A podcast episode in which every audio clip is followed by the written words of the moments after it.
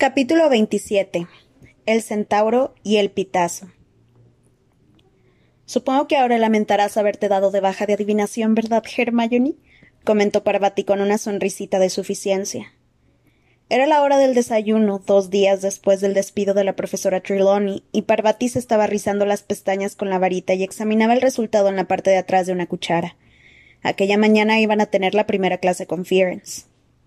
Pues no, la verdad no, contestó Hermione con indiferencia mientras leía el profeta. Nunca me han gustado los caballos. Pasó la página del periódico y echó un vistazo a las columnas. No es un caballo, es un centauro, exclamó la vender indignada. Un centauro precioso, por cierto, añadió Parvati. Sí, pero sigue teniendo cuatro patas, comentó Hermione fríamente. Además, ustedes dos no estaban tan disgustadas porque habían despedido a la profesora Triloni. Y lo estamos, aseguró la vender.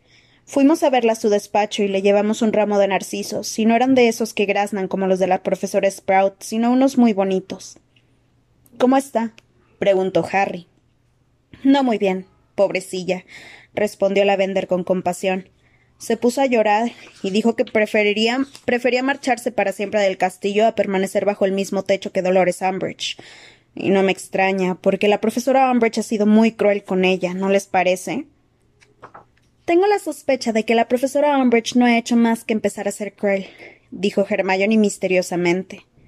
Imposible, terció Ron, que se estaba zampando un gran plato de huevos con tocino. No puede volverse peor de lo que es. Hm, ya verás. Intentará vengarse de Dumbledore por haber nombrado a un nuevo profesor sin consultarlo con ella, sentenció Hermione mientras cerraba el periódico. Y más aún tratándose de un semihumano. ¿Se fijaron en la cara que puso al ver a Después de desayunar, Hermione fue a su clase de aritmancia, y Harry y Ron siguieron a Parvati y la vender al vestíbulo, pues tenían clase de adivinación. ¿No hemos de subir a la torre norte? preguntó Ron desconcertado al ver que Parvati no subía por la escalera de mármol. La chica lo miró desdeñosamente por encima del hombro. ¿Cómo quieres que Fearon suba por una escalerilla? Ahora las clases de adivinación se imparten en el aula once. Ayer pusieron una nota en el tablero de anuncios. El aula once estaba en la planta baja, en el pasillo que salía del vestíbulo, al otro lado del gran comedor. Harry sabía que era una de las aulas que no se utilizaban con regularidad, y que por eso en ella reinaba cierto aspecto de descuido, como en un closet o en un almacén. Por ese motivo, cuando entró detrás de Ron y se encontró en medio del, claro de un bosque, se quedó momentáneamente atónito. Pero qué. El suelo del aula estaba cubierto de musgo y en él crecían árboles. Las frondosas ramas se abrían en abanico hacia el techo, y las ventanas y la habitación estaba llena de sesgados haces de una débil luz verde salpicada de sombras. Los alumnos que ya habían llegado al aula estaban sentados en el suelo, apoyaban la espalda en los troncos de los árboles o en piedras, y se abrazaban las rodillas o tenían los brazos cruzados firmemente sobre el pecho. Todos parecían muy nerviosos. En medio del claro donde no había árboles estaba Fearens. Harry Potter, lo saludó el centauro y extendió una mano al verlo entrar. hola, contestó él, y le estrechó la mano al centauro, que lo miró sin parpadear, con aquellos asombrosos ojos azules suyos. Pero no le sonrió. Me alegro de verte. Y yo a ti, repuso Fearens, inclinando su rubia cabeza. Estaba escrito que volveríamos a encontrarnos. Harry reparó en que Fearens tenía la sombra de un cardenal con forma de herradura en el pecho. Al, volverse para sentarse con el resto de los alumnos en el suelo del aula, vio que todos lo miraban sobrecogidos. Al parecer, les había impresionado mucho que tuviera tan buenas relaciones con Fearens, ante quien se sentían profundamente intimidados. Tan pronto como se cerró la puerta y el último estudiante se hubo sentado en un tocón junto a la papelera, Fearens hizo un amplio movimiento con un brazo abarcando la sala. El profesor Dumbledore ha tenido la amabilidad de arreglar esta aula para nosotros imitando mi hábitat natural, les explicó Fearens cuando todos estuvieron instalados. Yo habría preferido impartir estas clases en el bosque prohibido, que hasta el lunes pasado era mi hogar, pero no ha sido posible. Perdone. Señor, dijo Parvati entrecortadamente levantando una mano. ¿Por qué no ha sido posible? Ya hemos estado allí con Hagrid y no nos da miedo. No es una cuestión del valor de los alumnos, sino de mi situación. No puedo regresar al bosque. Mi manada me ha desterrado. ¿Su manada? Se extrañó la vender con un tono que denotaba confusión, y Harry comprendió que se estaba imaginando un rebaño de vacas. ¿Qué? Ah. Entonces lo entendió. ¿Hay más como usted? preguntó atónita. ¿Los crió Hagrid como a los Testrals? inquirió Dean con interés. Fearns giró lentamente la cabeza hasta posar la mirada en Dean, quien se dio cuenta inmediatamente de que había hecho un comentario muy ofensivo. Bueno, no quería. Es decir, lo siento, se disculpó con un hilo de voz. Los centauros no somos sirvientes ni juguetes de los humanos, declaró Fearns sin alterarse. Se produjo una pausa y entonces Parvati volvió a levantar la mano. Perdone, señor, ¿por qué lo han desterrado los otros centauros? Porque he accedido a trabajar para el profesor Dumbledore, respondió Fearns. Ellos lo consideran una traición a nuestra especie. Entonces Harry recordó cómo, casi cuatro años atrás, el centauro Bane había insultado a Fearns por dejar que Harry montara en él para ponerse a salvo, llamándolo vulgar mula. Harry también se preguntó si habría sido Baines quien había pegado una cosa a Fearns en el pecho. Empecemos, dijo, dijo el centauro.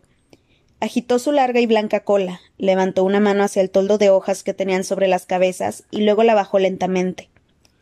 La luz de la sala se atenuó inmediatamente, de modo que parecía que estaban sentados en el claro de un bosque al anochecer, y aparecieron estrellas en el techo. Hubo exclamaciones y gritos contenidos de asombro, y Ron dijo en voz alta Caramba. Túmbense en el suelo, les indicó Fearens con voz, con voz sosegada, y observen el cielo. En él está escrito, para los que saben ver, el destino de nuestras razas. Harry se echó sobre la espalda y miró al techo. Una titilante estrella roja le hacía guiños desde lo alto. Ya sé que en la clase de astronomía han estudiado los nombres de los planetas y de sus lunas, prosiguió Fearens con voz queda, y que han trazado la trayectoria de las estrellas por el firmamento. Los centauros llevamos siglos desentrañando los misterios de esos movimientos. Nuestros hallazgos nos han demostrado que el futuro se puede vislumbrar en el cielo. La profesora Triloni nos daba astrología, exclamó Parvati levantando la mano. Marte causa accidentes, quemaduras y cosas así, y cuando forma un ángulo con Saturno, como ahora, trazó un ángulo recto en el aire. Significa que hay que extremar las precauciones al manejar, al manejar cosas calientes. Esos son tonterías de los humanos, dijo Fearns con serenidad. La mano de Parvati descendió con languidez. Daños triviales, pequeños accidentes humanos, continuó el centauro, y sus cascos se oyeron sobre el húmedo, musgo del suelo. En el contexto del universo, esas cosas no tienen más relevancia que los correteos de las hormigas, y no les afectan los movimientos planetarios. La profesora Triloni empezó a decir Parvati dolida e indignada. Es un ser humano, le atajó Fearens escuetamente, y por lo tanto está cegada y coartada por las limitaciones de su especie. Harry la dio ligeramente la cabeza para mirar a Parvati, que parecía muy ofendida, como muchos de sus compañeros. Quizás Sibyl Triloni pueda predecir. No lo sé, prosiguió Fearens, y Harry volvió a oír el susurro de su cola mientras se paseaba ante ellos. Pero en general pierde el tiempo con esas estupideces halagadoras que los humanos llaman leer el futuro.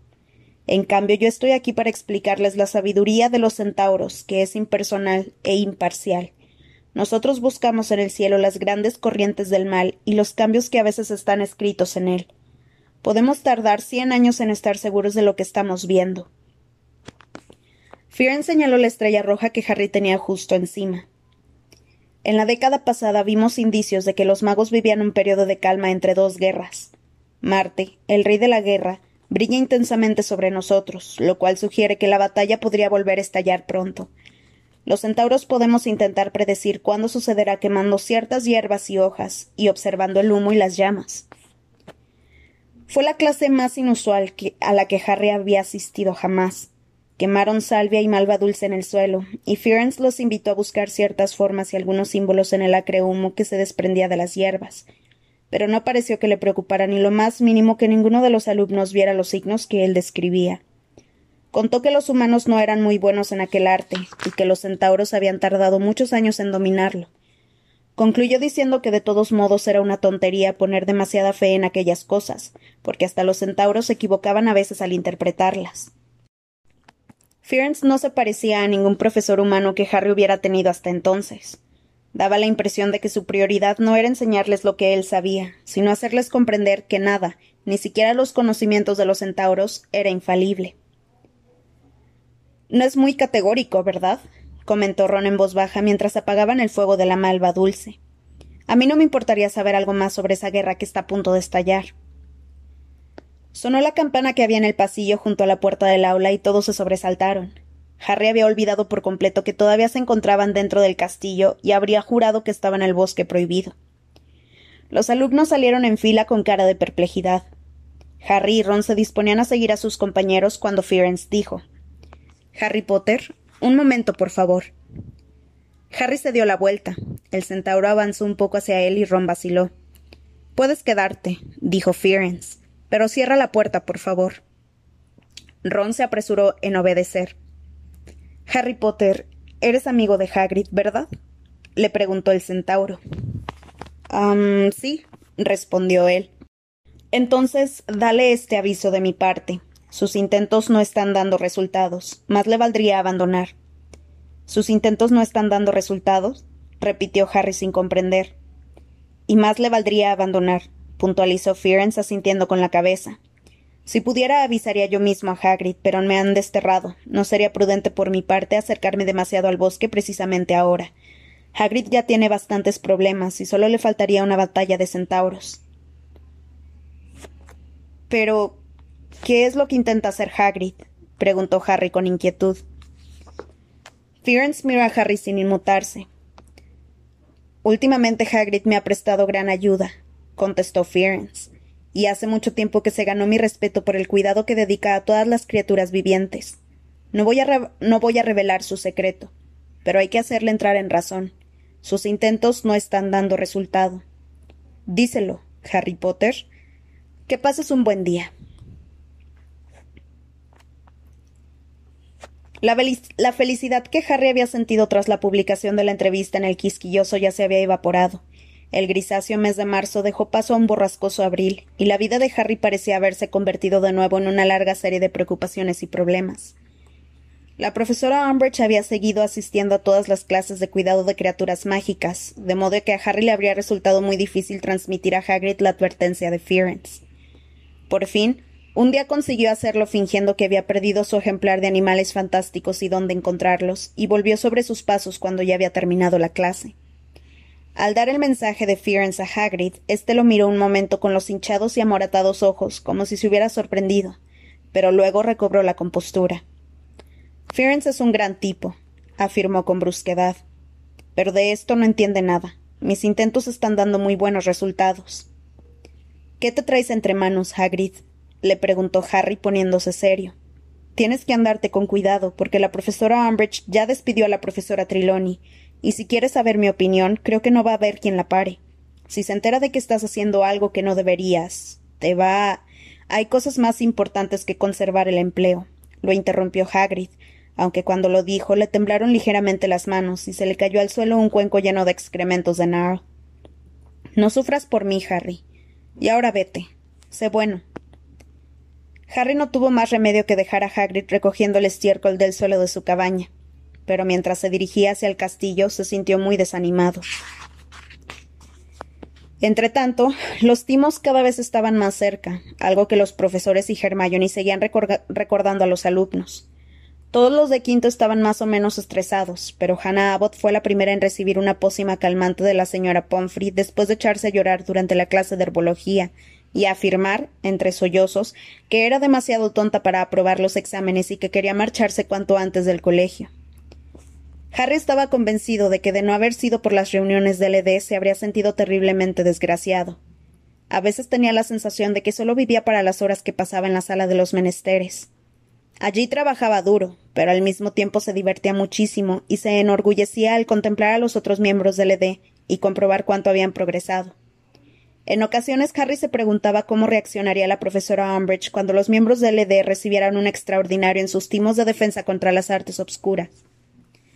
Por fin habían empezado a trabajar en los encantamientos patronus, que todos estaban deseando practicar, pese a que, como Harry insistía en recordarles, no era lo mismo lograr que un patronus apareciera en medio de una aula intensamente iluminada y sin estar bajo ninguna amenaza, que conseguir que apareciera si se tenían que enfrentar a algo similar a un dementor. Sí, pero no seas aguafiestas, dijo Cho alegremente mientras contemplaba su, su, plateado patronus con forma de cisne, que volaba por la sala de los menesteres durante la última reunión antes de las vacaciones de Pascua. Son muy bonitos. Lo que importa no es que sean bonitos, repuso Harry pacientemente, sino que te protejan. Lo que necesitamos es un Bogart o algo parecido. Así fue como aprendí yo. Tuve que invocar un patronus mientras el Bogart se hacía pasar por un dementor. Uy, Qué miedo, comentó la vender, que disparaba bocanadas de humo por el extremo de su varita.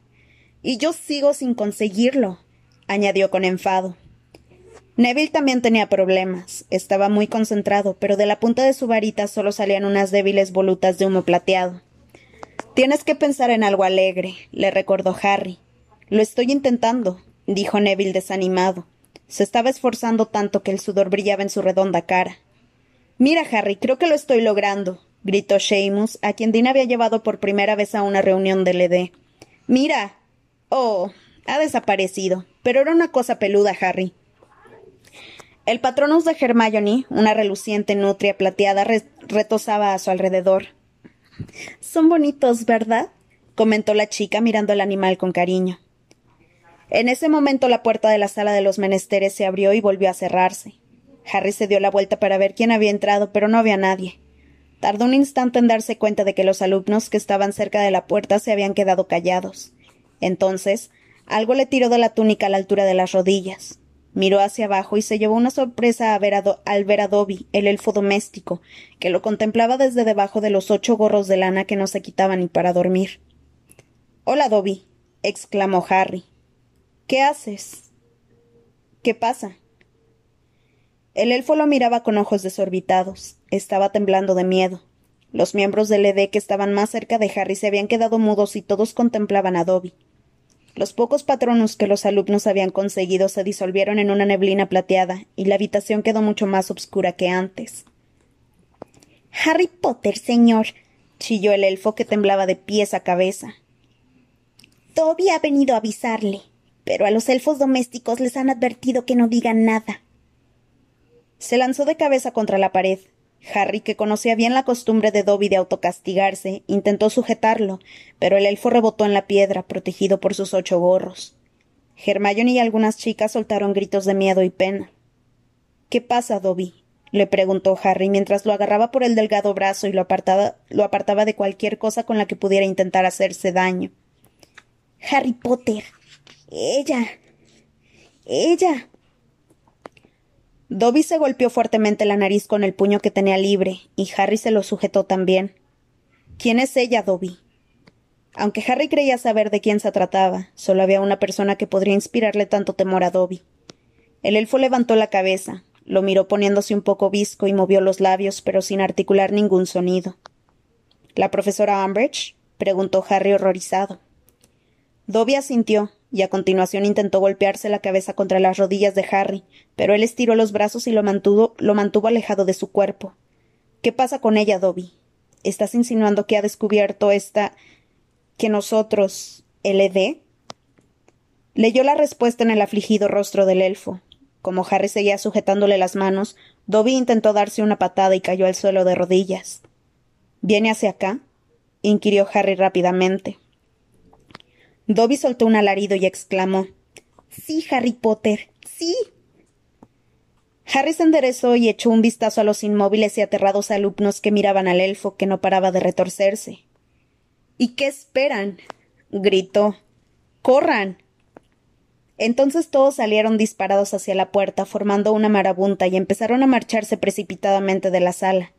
Harry los oyó correr por los pasillos y confió en que tuvieran la prudencia de no intentar llegar hasta sus dormitorios. Solo eran las nueve menos diez. Ojalá se refugiaran en la biblioteca o en la lechucería que quedaba más cerca. Vamos, Harry, gritó Hermione desde el centro del grupo de alumnos que peleaban por salir.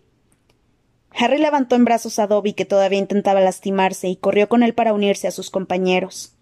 Dobby, esto es una orden. Baja a la cocina con nosotros elfos, y si ella te pregunta si me has avisado, miente y di que no, dijo Harry, y te prohíbo que te hagas daño, añadió, y cuando por fin cruzó el umbral soltó al elfo y cerró la puerta tras él. Gracias, Harry Potter, chilló Dobby y echó a correr a toda velocidad. Harry miró a la derecha e izquierda. Los otros corrían tanto que solo alcanzó a ver un par de talones que doblaban cada una de las esquinas del pasillo antes de desaparecer. Él se dirigió velozmente hacia la derecha. Un poco más allá había un baño de chicos, y si conseguía llegar hasta él podría fingir que había estado allí todo el tiempo. Algo se había enroscado en sus tobillos, y Harry cayó estrepitosamente al suelo y resbaló boca abajo unos dos metros antes de detenerse. Oyó que alguien reía detrás de él. Se colocó boca arriba y vio a Malfoy escondido en un nicho, bajo un espantoso jarrón con forma de dragón. Embrujo zancadilla, Potter, dijo. ¡Ey, profesora! ¡Profesora! Ya tengo a uno. La profesora Umbridge apareció jadeando por un extremo del pasillo, pero con una sonrisa de placer en los labios.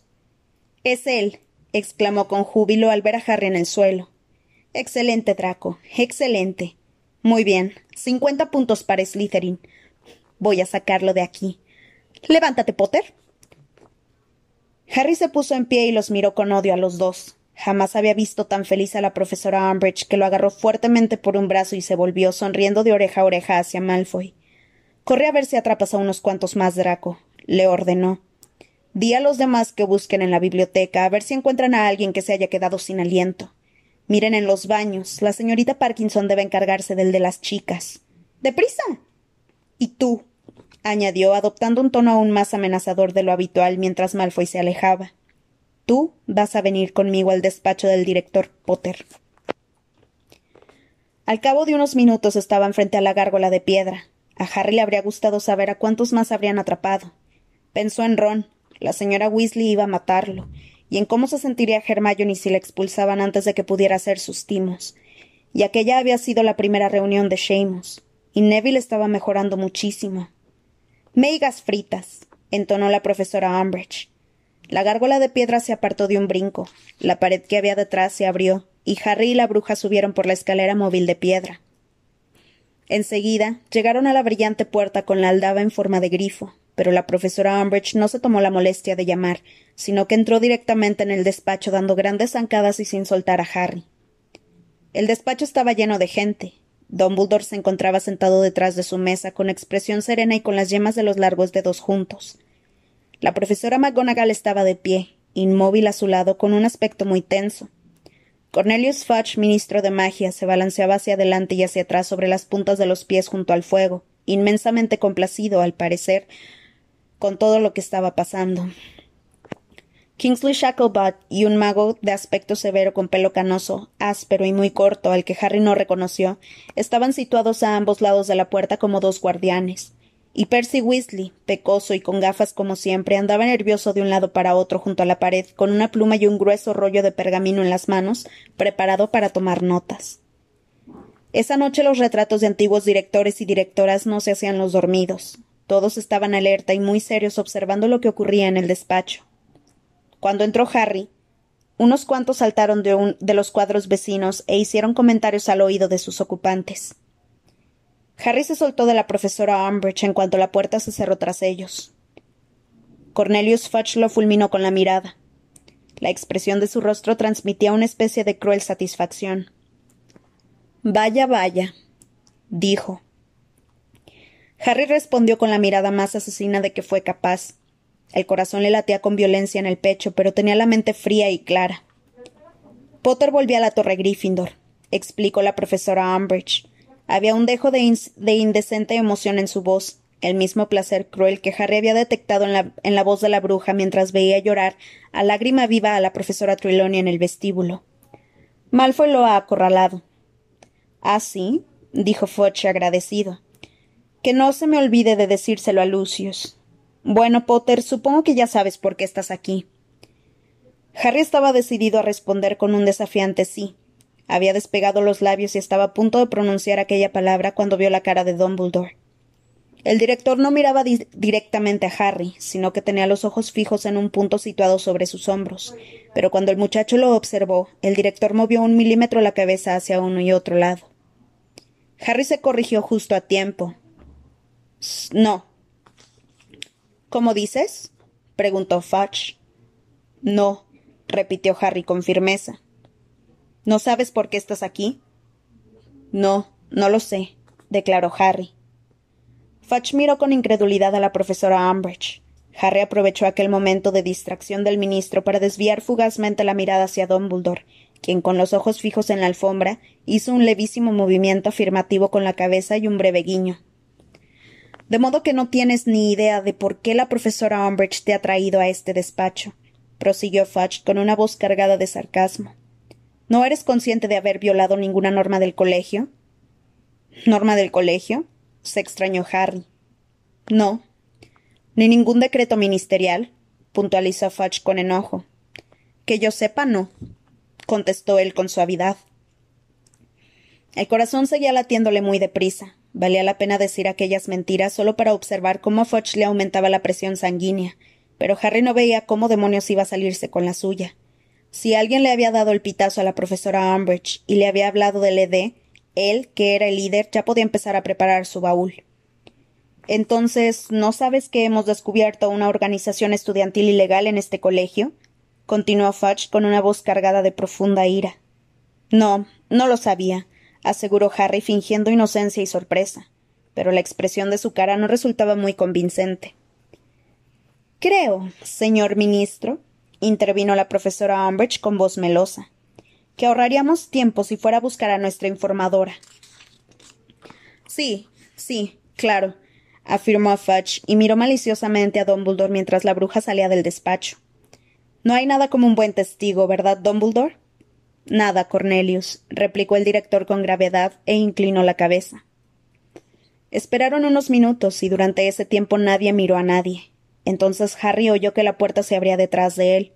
La profesora Umbridge entró en el, en el despacho y pasó por su lado sujetando por el hombro a Marieta, la amiga de pelo rizado de Cho, que se tapaba la cara con las manos.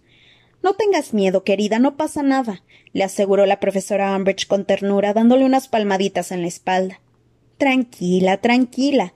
Has hecho lo que tenías que hacer. El ministro está muy contento contigo.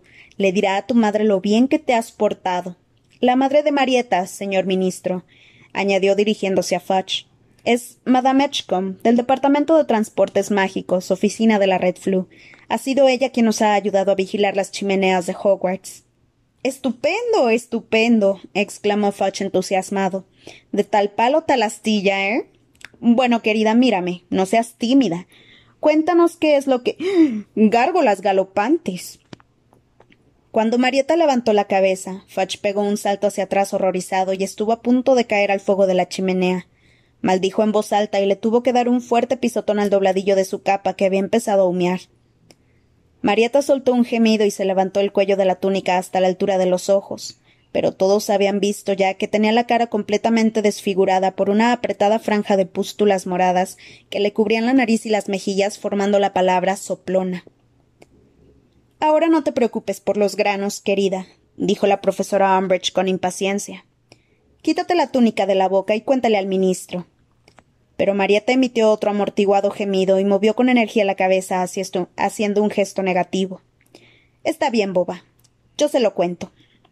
Le espetó la profesora, quien volvió a dibujar su repugnante sonrisa, y dijo Verá, señor ministro, la señorita Edgecombe ha venido a mi despacho esta noche, poco después de la cena, y me ha comunicado que tenía que contarme una cosa.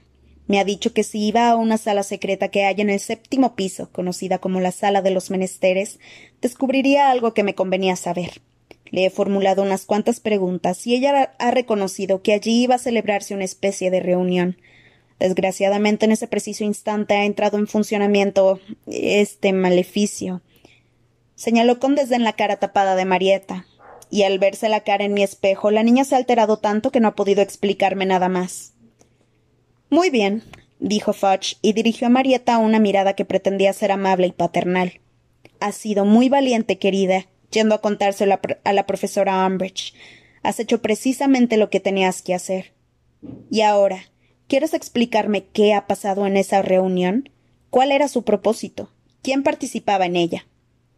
Pero Marieta, que tenía los ojos muy abiertos y cara de susto, se negó a hablar y se limitó a negar de nuevo con la cabeza. ¿No tenemos ningún contraembrujo para esto? le preguntó, le preguntó a la profesora Umbridge impaciente, señalando el rostro de Marieta. ¿Para que podamos hablar con libertad? Todavía no lo he encontrado, admitió de mala gana la profesora Umbridge, y Harry se sintió orgulloso del dominio que Hermione tenía de los embrujos. Pero no importa que la niña no quiera hablar, yo puedo relatar el resto de la historia. Como recordará, señor ministro, en octubre le envié un informe en el que explicaba que Potter se había reunido con unos cuantos compañeros suyos en el pub Cabeza de Puerco de Hogsmeade. ¿Y qué pruebas tiene de eso? la interrumpió la profesora McGonagall. Tengo el testimonio de Willie Withershins, Minerva, que casualmente se encontraba en el pub en ese momento. Iba vendado de pies a cabeza, no lo niego, pero eso no le impedía oír respondió la profesora Umbridge con petulancia. Oyó todo lo que dijo Potter y se apresuró a venir al colegio para contarme. Ah, de modo que por eso no lo procesaron por poner los inodores regurgitantes. se indignó la profesora McGonagall, arqueando las cejas. Qué gran ejemplo del funcionamiento de nuestro sistema judicial. Escándalo. corrupción. bramó el retrato del mago corpulento de nariz roja que estaba colgado en la pared detrás de la mesa de Dumbledore. En mis tiempos el ministerio no hacía tratos con pequeños delincuentes. No, señor. Gracias, Fortescue, ya basta, dijo Dumbledore con voz queda. El propósito de la reunión de Potter con esos estudiantes, continuó la profesora Umbridge, era convencerlos de que entraran a formar parte de una asociación ilegal cuyo objetivo era, era, estudiar hechizos y maldiciones que el Ministerio ha catalogado de inapropiados para su edad. Creo que comprobará que en eso se equivoca Dolores terció Dumbledore con serenidad mientras la miraba por encima de las gafas de media luna que se le apoyaban hacia la mitad de la torcida nariz. Harry observó al director. No veía cómo Dumbledore iba a salvarlo de aquel lío. Si era verdad que Willie Withershins había oído todo lo que él había dicho en cabeza de puerco, no tenía escapatoria. Ajá. explotó Fudge, que volvió a balancearse sobre la punta de los pies. Sí, oigamos el último cuento chino pensado para sacarle las castañas del fuego a Potter.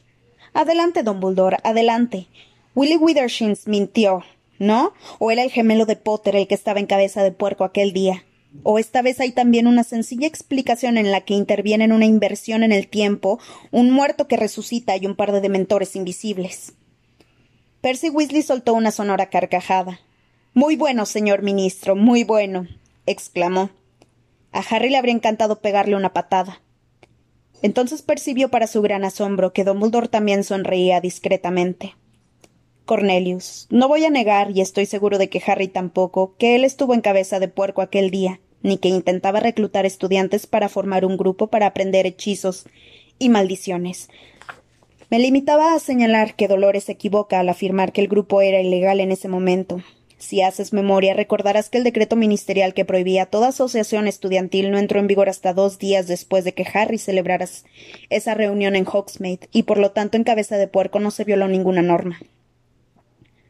Percy se quedó como si le hubieran tirado un cubo de agua helada por la cabeza.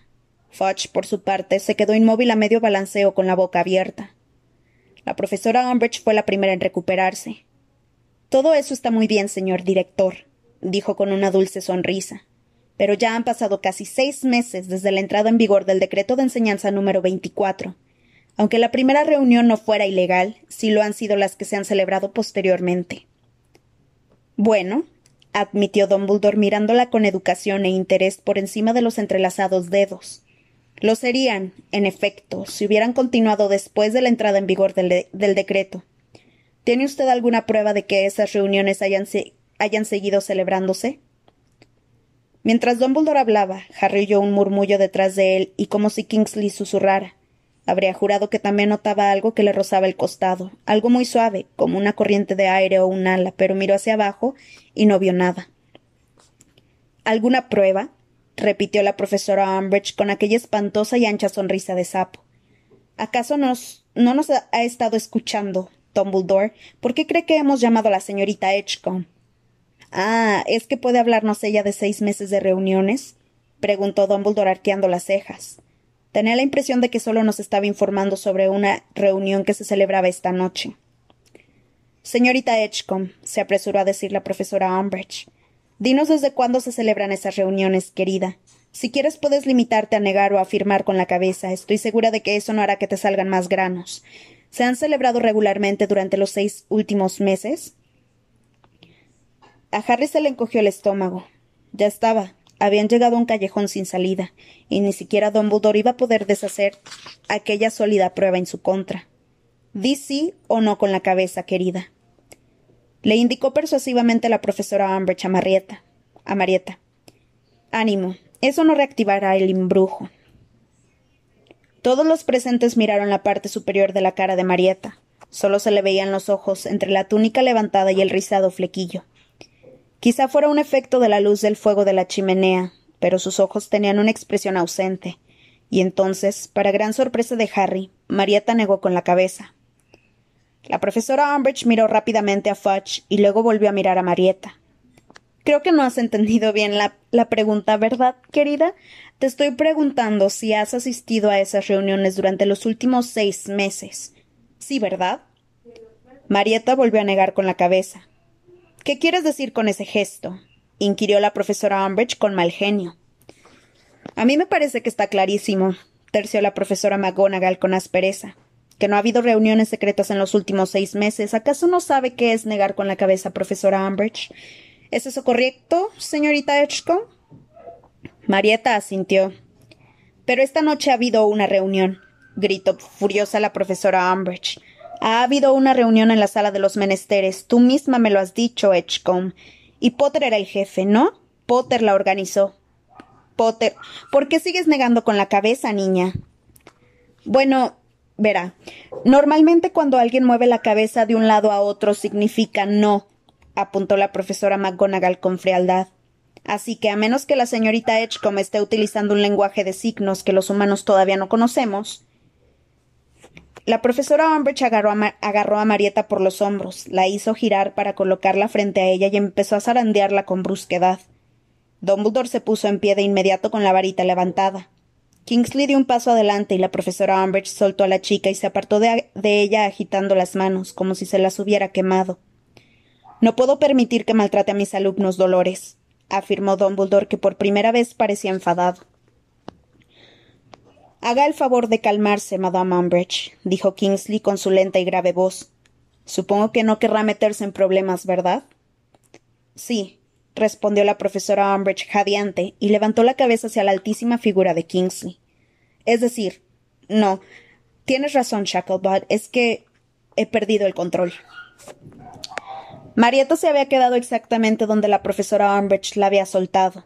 No parecía alterada por el repentino ataque de la profesora, ni aliviada porque la hubiera soltado. Seguía sujetando el cuello de su túnica bajo sus ojos ausentes y miraba fijamente hacia adelante. De pronto Harry tuvo una sospecha relacionada con el susurro de Kingsley y con aquella cosa que había notado pasar a su lado. Dolores, dijo Fudge como si intentara zanjar definitivamente el asunto. La reunión de esta noche, la que estamos seguros de que se ha celebrado. Sí, repuso la profesora Umbridge serenándose. Sí, bueno, la señorita Edgecombe me avisó y yo me dirigí de inmediato al séptimo piso, acompañada por ciertos alumnos dignos de confianza para sorprender a los que participaban en la reunión. Sin embargo, al parecer se los previno de mi visita, porque cuando llegamos al séptimo piso los vimos correr por los pasillos en todas direcciones. Pero no importa. Tengo sus nombres, pues pedí a la señorita Parkinson que entrara en la sala de los menesteres para ver si se había dejado algo allí. Necesitábamos pruebas, y la sala nos las ha proporcionado. Harry vio horrorizado cómo la profesora Umbridge se sacaba del bolsillo la lista de nombres que habían colgado en la pared de la sala de los menesteres y se la entregaba a Fudge. En cuanto vi el nombre de Potter en la lista, comprendí cuál era el asunto, añadió en búsqueda. Excelente, dijo Fudge y exhibió una sonrisa de oreja a oreja. Excelente, Dolores. Y rayos y truenos. Miró a Dumbledore, que seguía de pie junto a Marieta, con la varita en la mano, aunque sin apretarla. ¿Ha visto cómo se llaman? comentó Fudge en voz baja. Ejército de Dumbledore. El director estiró un brazo y tomó el trozo de pergamino de las manos de Fudge. Dio un vistazo al título que Hermione había escrito meses atrás y durante un momento pareció quedarse sin habla. pero luego levantó la cabeza con una sonrisa en los labios. Bueno, el juego ha terminado, afirmó con, sencillez. ¿Quiere una confesión mía firmada, Cornelius, o bastará con una declaración ante estos testigos? Harry vio que la profesora McGonagall y Kingsley se miraban. El miedo se reflejaba en sus caras, y él no entendía qué estaba pasando, como tampoco parecía entenderlo Fudge. ¿Una declaración? repitió el ministro lentamente. ¿Pero de qué estás hablando? Ejército de Dumbledore, Cornelius, dijo el director sin dejar de sonreír mientras agitaba la lista de nombres ante la cara de Fudge. Ejército de Potter no. Es ejército de Dumbledore. Pero. pero. De pronto el rostro de Fudge se iluminó. Dio un paso hacia atrás horrorizado, gritó y volvió a apartarse de un brinco del fuego. ¿Usted? susurró mientras volvía a patear su chamuscada capa. Exacto, afirmó Dumbledore con tono amable. ¿Usted organizó esto? Así es, confirmó Dumbledore. ¿Reclutó a estos alumnos para. para su ejército? Esta noche teníamos que celebrar la primera reunión, afirmó Dumbledore asintiendo con la cabeza. Únicamente para preguntarles si les, si les interesaría unirse a mí. Ahora me doy cuenta de que cometí un error al invitar a la señorita Edgecombe, por supuesto. Marietta sintió. Fudge la miró y luego miró a Dumbledore inspirando profundamente. Ay. Entonces, es cierto que ha estado conspirando contra mí. Chilló. En efecto, admitió Dumbledore con, con desenfado. No, gritó Harry. Kingsley le lanzó una mirada de advertencia, y la profesora McGonagall abrió amenazadoramente los ojos, pero Harry acababa de comprender que estaba a punto de hacer Dumbledore y no podía permitirlo. No, profesor Dumbledore. Cállate, Harry, o me temo que tendré que hacerte salir de mi despacho, le advirtió el director sin alterarse. Sí, cállate, Potter, rugió Fudge, que todavía se comía a Dumbledore con los ojos, con una mezcla de deleite y horror. Vaya, vaya. He venido a Hogwarts creyendo que iba a expulsar a Potter y resulta que. resulta que me va a detener a mí. Acabó la frase Dumbledore sonriente. Es como perder un nut y encontrar un galeón, ¿no cree? Weasley, gritó Fudge temblando de placer. Weasley, ¿lo ha apuntado todo? ¿Todo lo que Dumbledore ha dicho? ¿Su confesión? ¿Lo tiene todo? Sí, señor. Creo que sí, señor, contestó Percy con ímpetu. Tenía la nariz salpicada de tinta de lo rápido que había tomado las notas. Lo de que intentaba formar un ejército contra el ministerio y que se proponía desestabilizarme. Sí, señor, lo tengo, sí, señor, confirmó Percy y revisó sus notas con regocijo. Muy bien, dijo Fudge radiante de alegría. Entonces haga una copia de sus notas, Weasley, y mándela cuanto antes al profeta. Si enviamos una lechuza rápida, podrán publicarla en la edición de mañana. Percy salió a toda prisa, a, a toda prisa del despacho y cerró la puerta tras él. Entonces el ministro se volvió hacia Dumbledore. Ahora lo escoltarán hasta el ministerio, donde será formalmente acusado, y luego lo enviarán a Azkaban, donde permanecerá hasta el día del juicio. Ah, sí, repuso el director sin alterarse. Sí, ya pensé que podríamos tropezarnos con ese problema. ¿Problema? se extrañó Fudge, cuya voz todavía vibraba de alegría. Yo no veo ningún problema, Dumbledore. Pues bien, prosiguió éste como si se disculpara. Me temo que yo sí. ¿Ah, sí? Verá, se trata únicamente de que parece engañarse usted pensando que voy a. ¿Cuál es la expresión? Entregarme, sin oponer resistencia. Eso es, me temo que no voy a entregarme sin oponer resistencia. Cornelius. No tengo ninguna intención de ser enviado a Azkaban. Podría fugarme de allí, por supuesto, pero qué pérdida de tiempo, y francamente se me ocurren un montón de cosas que preferiría hacer en lugar de eso. El rostro de la profesora Umbridge cada vez estaba más colorado. Era como si se estuviera llenando de agua hirviendo. Fudge miró a Dumbledore con cara de tonto, como si acabaran de asestarle un porrazo y no pudiera, y no pudiera creer del todo lo que había pasado. Emitió un ruidito ahogado y se volvió hacia Kingsley y hacia el individuo de pelo canoso, áspero y corto, que era el único de los que se hallaba en el despacho que había permanecido callado hasta entonces. Este hombre le dedicó un gesto tranquilizador a Fudge y dio un paso adelante separándose de la pared. Harry vio que se llevaba disimuladamente una mano hacia un bolsillo. No seas necio, Dawlish, dijo Dumbledore con cordialidad. Estoy seguro de que eres un excelente auror, pues creo recordar que sacaste extraordinario en todos tus éxtasis.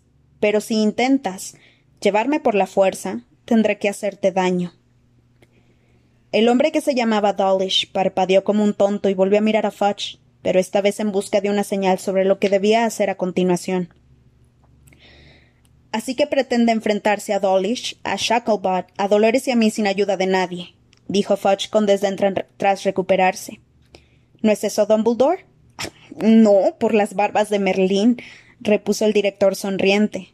A menos que sea usted lo bastante estúpido para obligarme a hacerlo. No se enfrentará a ustedes sin ayuda de nadie, intervino la profesora McGonagall en voz alta y metió una mano dentro de su túnica. Ya lo creo, Minerva, exclamó Dumbledore con vehemencia. Hogwarts la necesita. Basta de tonterías, gritó Fudge y sacó también su varita. Dawlish, Shacklebot, aprésenlo. Un rayo de luz plateada recorrió la sala. Se oyó una explosión parecida a un disparo y el suelo tembló. Una mano agarró a Harry por el pescuezo y lo obligó a tumbarse en el suelo, al mismo tiempo que estallaba un segundo destello de luz plateada. Varios retratos gritaron. Fox chilló, y una nube de polvo llenó el despacho. Harry, que estaba tosiendo, vio una obscura figura que caía al suelo con fuerte estrépito ante él. Se oyó un chillido y un topetazo, y alguien gritó No. Entonces se oyeron también otros sonidos ruidos de cristales rotos, un frenético correteo, un gruñido y silencio.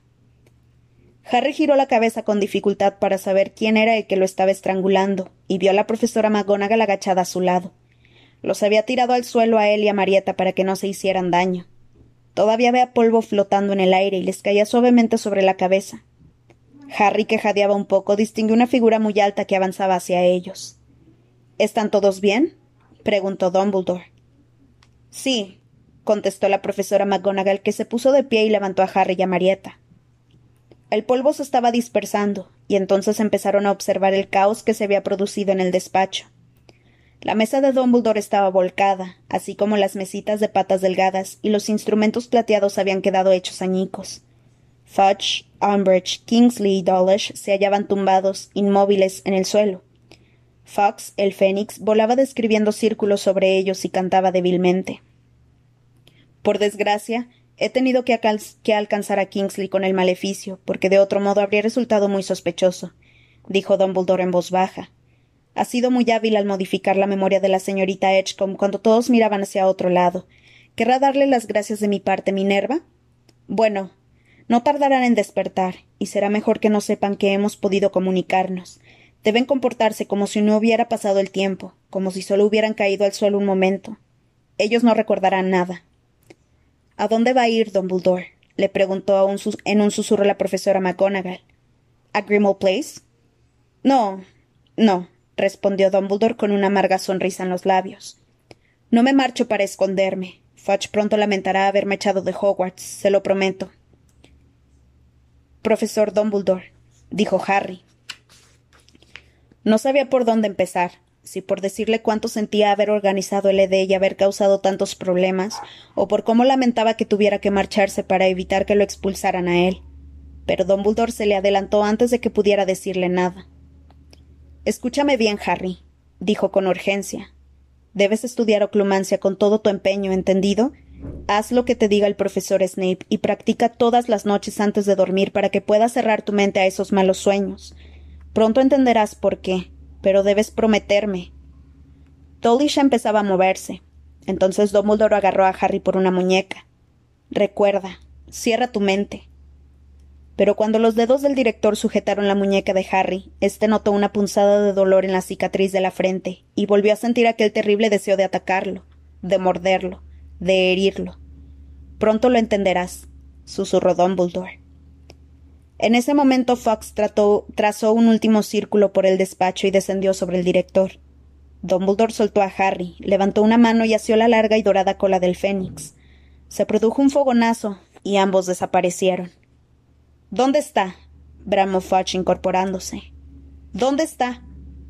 No lo sé, gritó Kingsley y se levantó del suelo. No puede haberse desaparecido, gritó la profesora Umbridge. Nadie puede aparecerse ni desaparecerse dentro del recinto del colegio. La escalera, gritó Dawlish, y se precipitó hacia la puerta. La abrió y salió por ella, seguido de cerca por Kingsley y la profesora Umbridge. Fudge titubeó, aunque luego se puso lentamente en pie y se quitó el polvo de la ropa. Hubo un largo y tenso silencio. Bueno, Minerva, dijo el ministro con crueldad, alisándose la manga de la camisa que se le había roto. Me temo que este es el fin de su amigo Dumbledore. ¿Eso cree? replicó con desprecio la profesora McGonagall. Fudge fingió no haberla oído y echó un vistazo al destrozado despacho. Unos cuantos retratos lo abuchearon. Uno o dos hasta le hicieron gestos groseros. Será mejor que lleve a esos dos a la cama, aconsejó Fudge, dirigiéndose de nuevo a la profesora McGonagall y señaló con la cabeza a Harry y a Marieta. La profesora no respondió nada, pero los guió hacia la puerta. Cuando ésta se cerró tras ellos, Harry oyó la voz de Phineas Nigellus que decía ¿Sabe qué le digo, señor ministro? Discrepo de Dumbledore en muchos aspectos, pero no podrá negar que tiene estilo.